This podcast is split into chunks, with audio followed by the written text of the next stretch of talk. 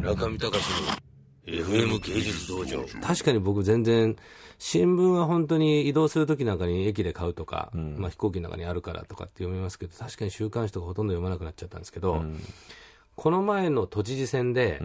やっぱりその石原さんがいろいろ暴言吐いたりなんだりして、ね。うん。若いしあの層からは相当こう批判っていうか、まあ、非難の対象であったにもかかわらず、いざ開票すると、あもう圧倒的に石原さんが勝利したと。そうですね。でつまりそれはそういう見ているとか、まあ、受け取っているメディアの断層っていうか、そういうのは確実にあったと思うんですけど、それもじゃあ、今後やっぱりそういうネットのメディアが上の層にもどんどん浸透していく可能性とか、さっきの政局の話もそうですけど、まあ、その選挙がネットの中で行われるようになるとかっていう動きになっていく、はあの弾みになったりする可能性あるんですかね。まあやっぱり投票行って、多分今若い人がなんで投票行かないのかって言ったら投票行っても変わんないよっていう諦めの方がすごく強くあると思うんですよね。だからまあ今回のね、石原さんのしても、まあ石原さんが200万票集めて、で石原さん以外にはでも300万票集まってるんですよね。うん。で、で、それで一番多かったのは棄権、400万票が棄権してるみたいな状況ですから、だからそれを考えるとね、あの、ある意味で言うと、石原さん、あの、その400万票が半分でも投票に行って、どっかに行けば石原さんっていうのは落ちた可能性っていうのはあるわけで、ここら辺ですよね。あとはまあもう日本の人口ピラミッドのもう後の問題で、単純に今、あの、日本人の今平均年齢が45歳かなんかで、有権者の平均年齢ってなると54歳ぐらいになるらしいんですよね。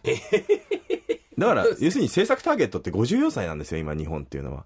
だから若い者って意味がないらしくて、まあもうすごいどんどん高齢化が進んでいた中での、で有権者の平均。それは知らなかった、54歳をターゲットに。だからもうそうならざるを得ないですよね。そういう政治家だって政治家言うときに。うんそりゃそうだ30代、40代向けのね、若者向けがって言ったってね、そういうふうにはなんないんで、ここを向けてやっぱりやんないと票が取れないって話になってきますから、だそこのやっぱり選挙制度みたいなものもね、か変えていかないと多分ダメでしょうし、うんそうそう。もうこれもにある種の日本の構造的問題ですよね。さっきその政策に、まあ、加担する、加担していきたいっていう話もありましたけど、そういったあれですか、津田さんのポジションからそういうところに入っていける門戸っていうのは開かれてるんですか？あまあでも僕がこういうこととかね、そういうの政治とか政策に興味を持ち始めたっていうのは、もともと役所の審議会に呼ばれたっていう文化庁の中で著作権の議論でね、呼んでもらったっていうのが一番2005年かな。あれがきっかけだったりするんで、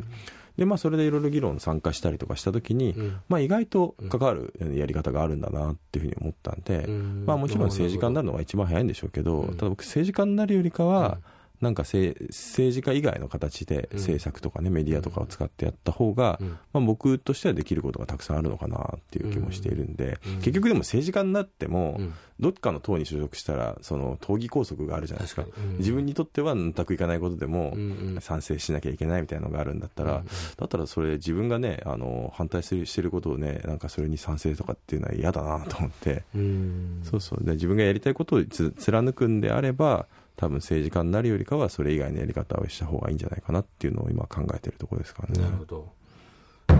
中見隆の FM 芸術道場